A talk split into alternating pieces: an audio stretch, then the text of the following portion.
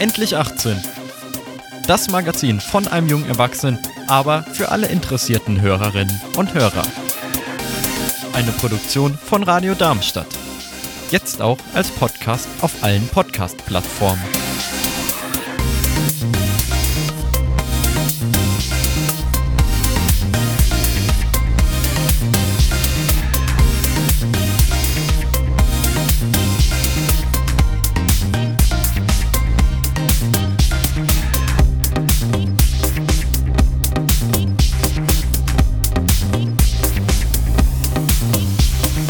Das freiwillige soziale Jahr.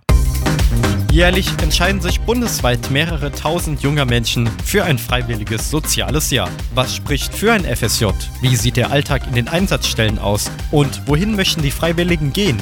Das wollte ich auch wissen und fragte bei denjenigen nach, die es wissen müssen. Mein Name ist Leon.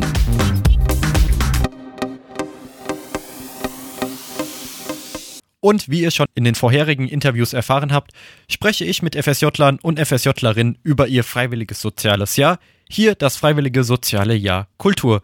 Und am Telefon habe ich diesmal Alexis. Hallo. Hallo. Wo machst du denn dein FSJ?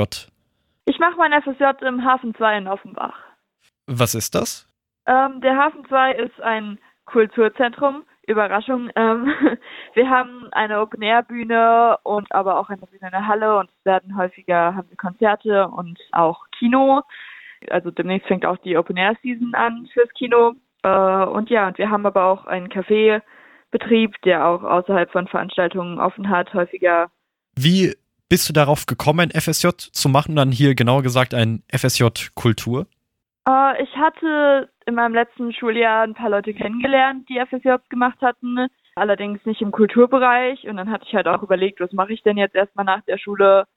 Und dann kam halt die Idee auf, es gibt auch FSJs im Kulturbereich, weil halt Sozialbereich tatsächlich nicht so viel für mich was ist. Und dann habe ich mich da ein bisschen erkundigt und bei Dingen beworben und dann bin ich beim Hafen gelandet. Kommst du denn aus der Richtung Offenbach? Ich wohne in Offenbach, ja. Ich bin hier aufgewachsen. Ah, okay. Das heißt, du musstest da nicht für dein FSJ äh, umziehen.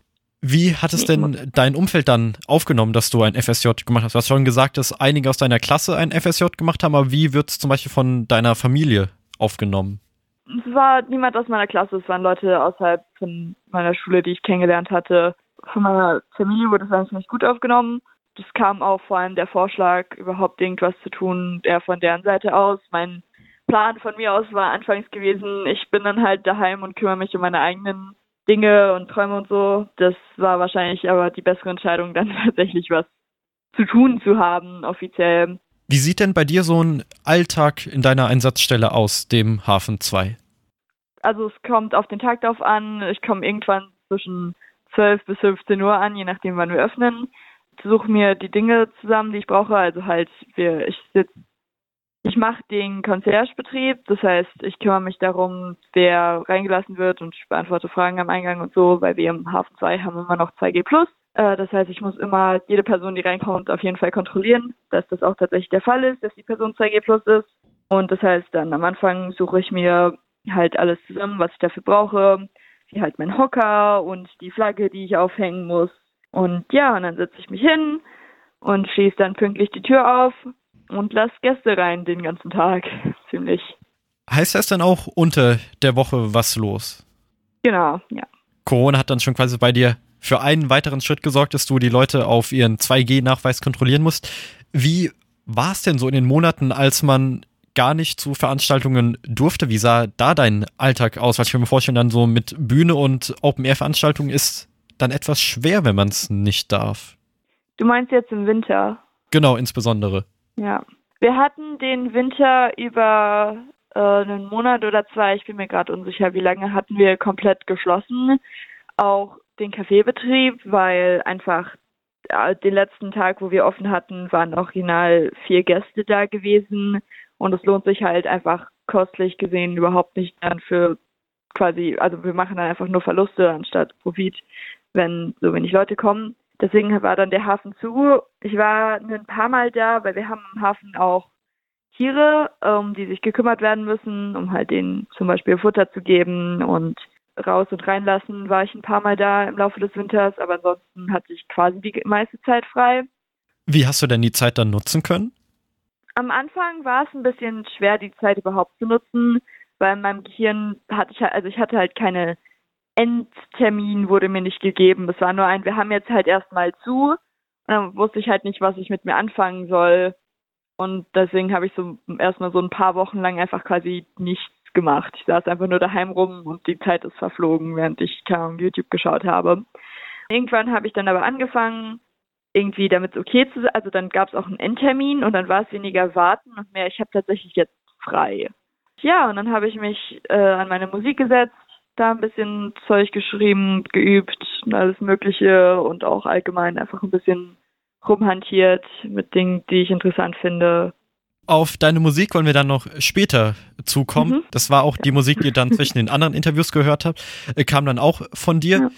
Ich habe von dir schon in den letzten Minuten erfahren, dass ein FSJ im sozialen Bereich eher nichts was für dich war und du dich dann für den kulturellen Bereich entschieden hast. Ist das auch was, wo du später mal beruflich hin möchtest? Also beruflich möchte ich eigentlich nur meine Musik machen. Klar, natürlich ist ja das auch Teil vom Kulturbereich und vielleicht, wenn sich da irgendwas ergibt oder jetzt meine Musik sich nicht von allein rentiert, kann ich natürlich, also wäre es natürlich auch interessant, im Kulturbereich mich zu bewegen und auch allgemein mit Leuten zu tun zu haben. Über das FSJ hinweg muss man ja auch ein Projekt machen. Was ist dein Projekt? Mein Projekt war tatsächlich das äh, Konzert, was beim Jubiläum, bei der Jubiläumsfeier stattgefunden hat. Am 20. Mai war das, ähm, war ja die Jubiläumsfeier von der Kulturfestival in Deutschland.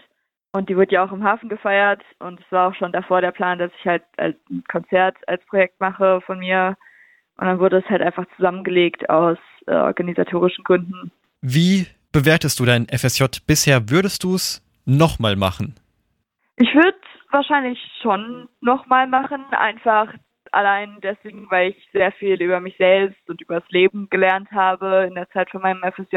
Es war natürlich nicht alles rosig, aber ich glaube, das gehört auch einfach dazu, dass mal so hoch und runter geht bei Dingen und auch einfach die Möglichkeiten, die ich jetzt hatte. Deswegen, deswegen ich fand es schon sehr gut und auch die Leute, die ich kennengelernt habe und mit denen ich zu tun hatte, alles sehr nett, ziemlich durchschnittlich sehr gut. Würde ich nochmal machen, auf jeden Fall. Das hört sich doch gut an. Also deine Zeit im Freiwilligen Sozialen Jahr ist dann schon bald vorbei. Für deine Nachfolge, was sollte die Person mitbringen? Für meine Nachfolge meiner Stelle? Genau. Tendenziell so ein bisschen Spontanität muss immer dabei sein, weil bei uns im Hafen läuft nie alles 100% nach Plan. Oder schon manchmal, aber selten. Deswegen, dass man einfach sich so ein bisschen immer darauf einstellen kann, dass sich spontan Dinge ändern. Und aber auch, dass man bereit ist zu verstehen, dass so Wochenenden quasi halt nicht mehr normal sind. Und wenn man so normal sich irgendwie an Wochenenden mit Freunden getroffen hat oder was auch immer, hat man halt jetzt nicht mehr diese Chance. Oder ich hatte zumindest nicht mehr diese Zeit, weil es einfach dann nicht am Arbeiten war. Und ja, einfach so ein bisschen Offenheit für alles kann man immer gebrauchen. Dann, du hast es schon angesprochen, du machst Musik. Wie bist du denn zur Musik gekommen? Daran erinnere ich mich tatsächlich gar nicht. Ich weiß nur, dass irgendwann im Kindergarten wollte ich schon immer auf einer Bühne stehen und Musik machen. Und ja, und dann irgendwann hat sich das halt, also es war dann halt immer da und dann irgendwann über die Zeit, also sehr viel Zeit war dann halt immer, wird mir immer gesagt, ja, das kannst du ja nicht als Job machen und was auch immer, sowas ist ein Hobby aber ich wusste auch nicht, was ich sonst tun möchte. Dann in den letzten paar Jahren, also schon von einer Weile wieder, aber auch halt nicht so lange her, Zeit ist schwer, habe ich halt gemerkt, hey, ich kann das schon als Job machen. Ich glaube daran, dass ich das hinkriege. Jetzt tue ich mein Ding und ich habe irgendwie dann auch im Kindergarten schon mal ein Lied geschrieben. Das kann ich leider nicht mehr finden, aber ich weiß, dass es existiert irgendwo vielleicht. Und ja, und über die Jahre habe ich dann halt einfach für mich selber immer wieder, wenn ich zu viele Emotionen hatte, einfach die mal in Liedform gepackt. Dann habe ich irgendwann mich mir gesagt, okay, wenn ich tatsächlich Lieder schreiben will, brauche ich auch ein Instrument, dass es nicht einfach nur mein Gesang ist. Und dann habe ich Gitarre gelernt. Und dann habe ich Ukulele gelernt. Und jetzt gerade lerne ich Keyboard slash Klavier. Wie schwer war es denn, Ukulele zu lernen? Mm, da ich Gitarre zuerst gelernt hatte, war es relativ einfach. Die Akkorde sind sehr simpel, teilweise nur ein Finger und es sind in Anführungszeichen nur vier Seiten. uh, ja, ich fand es relativ einfach, aber wie gesagt, ich kannte Gitarre davor schon, die sind relativ ähnlich. Heißt dann aber auch, du machst bisher alles alleine und hast keine Hilfe von anderen? Mm, ich habe schon ein bisschen Hilfe, wie zum Beispiel der Freund meiner Mutter studiert auch gerade tatsächlich ähm, Musikproduktion und der hat mir bei den Songs, die ich aufgenommen habe, also hat mir beim Aufnehmen geholfen und er hat die für auch für mich abgemischt, dass sie sich auch gut anhören tatsächlich. Ähm, deswegen, also da habe ich schon Hilfe, aber ich habe jetzt keine Band oder irgendwer, der mir beim Schreiben hilft oder so Dinge. Wäre das ein Wunsch von dir oder bist du lieber alleine und mit einer kleineren Gruppe vielleicht im Hintergrund unterwegs? Ich fände es schon cool, so eine Band zu haben oder halt Teil von der Band zu sein, weil bisher sind meine Lieder sehr ruhig und das finde ich zwar nicht schlecht, ich finde meine Lieder gut und alles, aber es wäre auch cool, mal mehr tun zu können, als immer nur ein Instrument gleichzeitig und mein Gesang ich bin ja auch jetzt nicht der große Meister von Instrumenten. Instrumenten sind für mich halt mehr Begleitung als alles andere. Deswegen wäre es cool, halt irgendwen zu haben oder ein paar Leute zu haben, die tatsächlich eine Ahnung haben, was sie tun auf ihren Instrumenten und auch Bock haben, äh, was zu tun, mir allgemein Feedback geben können und einfach quasi nicht allein durch alles gehen zu müssen. Hast du denn schon direktes Feedback auf deine Musik bekommen? Semi, also ich habe noch kein quasi konstruktives Feedback bekommen nach dem Motto, das war gut, das war schlecht, das kannst du besser machen. Aber ich habe Feedback bekommen im Sinne von, hey, ich fand's voll cool oder mir irgendwie, man merkt, dass dir Dinge bedeuten oder wie auch immer. Halt so Leute, die zu einem kommen und einem Komplimente geben, was auch sehr nett ist. Aber damit kann ich auch nur so begrenzt arbeiten. Apropos arbeiten, muss man denn, um Musik zu machen, direkt von Anfang an viel investieren? Würde ich, also es kommt drauf an, was man für Pläne hat. Wenn man irgendwie ein gutes Akustikinstrument haben will und das auch ordentlich lernen möchte, dann braucht man halt das Instrument, was vor allem Akustikdinge kosten teilweise sehr viel, wenn sie sich gut anhören ja, auf der Seite wäre das schon einiges, was man halt am Anfang mitbringen muss.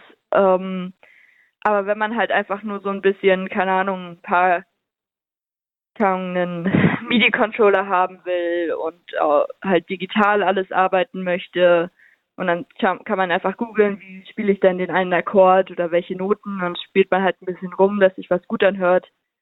Und dann wird, kostet so ein simpler MIDI-Controller fängt auch schon so bei irgendwie 20 Euro an. So ist schon machbar für wenig, aber dann hat man natürlich auch. Es hat alles Vor- und Nachteile. Es kommt halt darauf an, was man tun will. Deine erste EP, die dann Mitte Mai rausgekommen ist, nennt sich Pink and Blue. Wie bist du auf den Namen gekommen? Der Name kommt von einem Lied, was ich Anfang 2020 geschrieben habe, das auch auf dem EP ist. Und äh, das Lied handelt sich darum, dass halt in unserer Gesellschaft momentan dieses ganze Männlein-Weiblein-Kisten existieren, die halt meistens mit den Farben Pink und Blau assoziiert sind. Und das halt quasi die erste Line ist, he dresses us up in pink and blue. Also ihr zieht uns pink und blau an und es geht halt darum, dass man halt je nachdem, was für eine Farbe man trägt, irgendwie bestimmte Dinge von einem erwartet werden und man Dinge so oder so tun soll. Ähm, oder und so Dinge halt, die einfach das, die Art, wie Geschlecht funktioniert in der Gesellschaft bei uns momentan und halt wie das und ja, das, daher kommt der Name. Interessant, da fällt mir ein, ich habe erst kürzlich eine Dokumentation gesehen mit einem Experiment. Da ging es darum, dass Kleinkindern bewusst die, dass die anders gekleidet wurden, sodass man sie dem anderen Geschlecht zuordnet und dann durften Jugendliche mit denen spielen. Und da war es dann so, dass, obwohl es quasi ein Mädchen war und ich sag mal, Jungkleidung angezogen bekommen mhm. hat, hat man ihr dann das Auto gegeben und dann nicht vielleicht, worauf sie dann eher mehr Lust hatte auf das Schaukelpferd oder vielleicht auch ein Luftballon, der da lag, fand ich ganz interessant und das ist ja auch so eine Sache, von der sich leider niemand äh, so richtig freisprechen kann. Ist dann doch ein sehr gesellschaftskritischer Titel. Gibt es noch andere Gründe, weswegen du Musik schreibst? Pink and Blue war ja da nur ein Song. Du hast ja auch noch andere, die auf der EP drauf sind.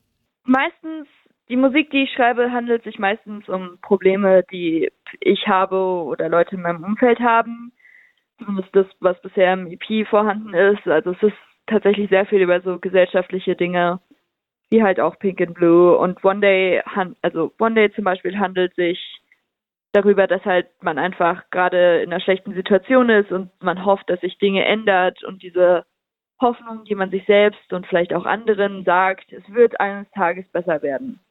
Eines Tages wird alles okay und wir werden glücklich sein und alles Mögliche diese Hoffnung, die man sich selbst zuspricht und anderen. Und Spider Seeding Spiders ist so ein bisschen ein komischer Song in dem allen drinne, weil außer der Bridge eigentlich alles nur so ein bisschen darum geht. Also es hat halt einfach angefangen, dass ich das Lied geschrieben habe, wo ich einfach rumlag in einem Ferien, in den Ferien, in einem Urlaubshaus. Und dann sah ich an der Decke zwei Spinnen nebeneinander hängen und dann war ich so, hm. Und der Rest hat sich dann so ein bisschen danach gefunden. Deswegen ist es so ein bisschen, klar geht es irgendwie darum, dass nicht alles zusammenhängt ähm, und viele Leute gerne äh, Verbindungen zwischen Dinge sehen, die gar nicht existieren. Und dann in der Bridge oder beziehungsweise C-Part, Bridge ist was anderes offiziell, ähm, geht es so ein bisschen darum, dass halt Menschen sich gerne so hoch ansehen nach dem Motto, ja, wir sind so viel besser wie irgendwie die Tiere, das sind, die sind ja so wild, diese Tiere und alles Mögliche, wie barbarisch und was auch immer, aber vielleicht Menschen auch nicht so toll sind. Bei der FSJ Kultur Jubiläumsfeier am 20. Mai hast du mir einen Flyer von dir in die Hand gedrückt und da steht in der letzten Zeile queer Fragezeichen yes. Warum war es dir wichtig, das auf den Flyer zu schreiben? Ich bin eine sehr queere Person, würde ich behaupten, von mir aus. Man sollte mehr offene und offen, also offensichtlich jetzt vielleicht nicht, aber halt einfach offene Leute in den Medien haben, die queer sind. Und es muss halt einfach viel mehr eine Normalität werden und auch gleichzeitig ist auch meine Zielgruppe so ein bisschen immer queere Leute, weil so man fühlt sich da wohl, wo Leute gleich mit einem sind oder so. und ich halt auch einfach so ein, keine Ahnung, mit meiner Musik auch so ein bisschen ein Safe Space oder halt eine, ich bin ja viel so alt, irgendwie immer in meiner Musik ist so ein Unterton von Queerness. Und es ist mir einfach wichtig, dass es nicht verschwindet zwischen allem und auch, dass Leute das wissen und nicht denken, hm, diese Person sieht so aus, wie als könnte sie queer sein, aber ist sie das? Oder wie ist die Musik denn? Wie auch immer.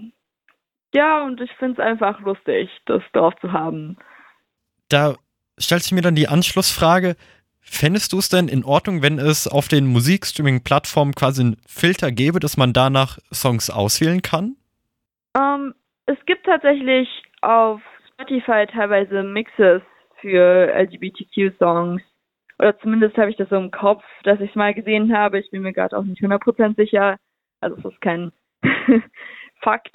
Aber ich bin mir ziemlich sicher, dass es in teilweise Dingen so gibt. Es gibt ja manchmal Tags ähm, bei sehr vielen Medien. Auch bei Netflix gibt es einen Tag für LGBTQ-Serien und alles Mögliche. Also ich fände es schon sinnvoll, dass man Dinge finden kann, die einen quasi repräsentieren und dadurch, wenn es ein Tag existiert, wenn dann ist es kein Genre, aber ich fände es schon cool teilweise. Jetzt haben wir dann schon drei Lieder von dir während der Sendung gehört, aber wenn man dann noch über die Sendung hinaus deine Musik hören möchte oder mal mit dir in Kontakt kommen möchte, wie kann man das machen? Ich bin vorhanden auf äh, Social Media wie YouTube, Instagram und TikTok. Auf TikTok inaktiv. Auf Instagram bin ich häufiger unterwegs äh, und auf YouTube versuche ich jetzt auch ein bisschen was zu tun. Ja, und man kann zum Beispiel entweder mir Kommentare hinterlassen auf so Dingen. Ich habe vor, auf YouTube relativ regelmäßig zu livestreamen. Und dann kann man natürlich auch immer bei einem von denen vorbeischauen und sich mit mir unterhalten. Dort dann aber auf Social Media nicht unter Alexis, sondern genau. Luca Elfie Curtis. Dann Alexis, ich danke dir, dass du die, dir die Zeit genommen hast, um mit mir über dein FSJ und dann auch noch deine Musik zu sprechen, die wir dann im Laufe der Sendung gehört haben. Und ja, damit verabschiede ich mich von dir. Tschüss.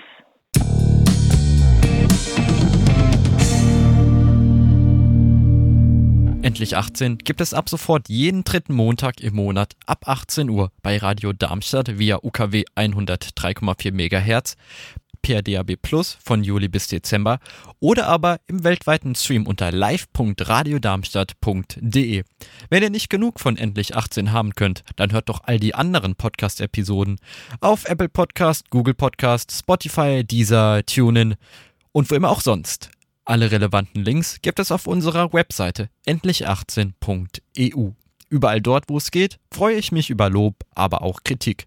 Wenn ihr mich kontaktieren möchtet, geht das entweder per E-Mail 18 endlich18.eu, ich wiederhole 18 endlich18.eu oder klingelt euch zu den Radiosendezeiten durch. Die Telefonnummer lautet 06151 Ich sag's nochmal 06151 Bleibt Radio Darmstadt weiterhin treu und hört beispielsweise unsere wöchentliche Sendung Young Power. Diese Show produzieren wir samstags live on air ab 17 Uhr. Oder aber ihr gebt dem monatlichen Technikmagazin Radio.exe eine Chance. Die Sendung steht jeden vierten Sonntag im Monat ab 17 Uhr auf dem Programmplan von Radio Darmstadt.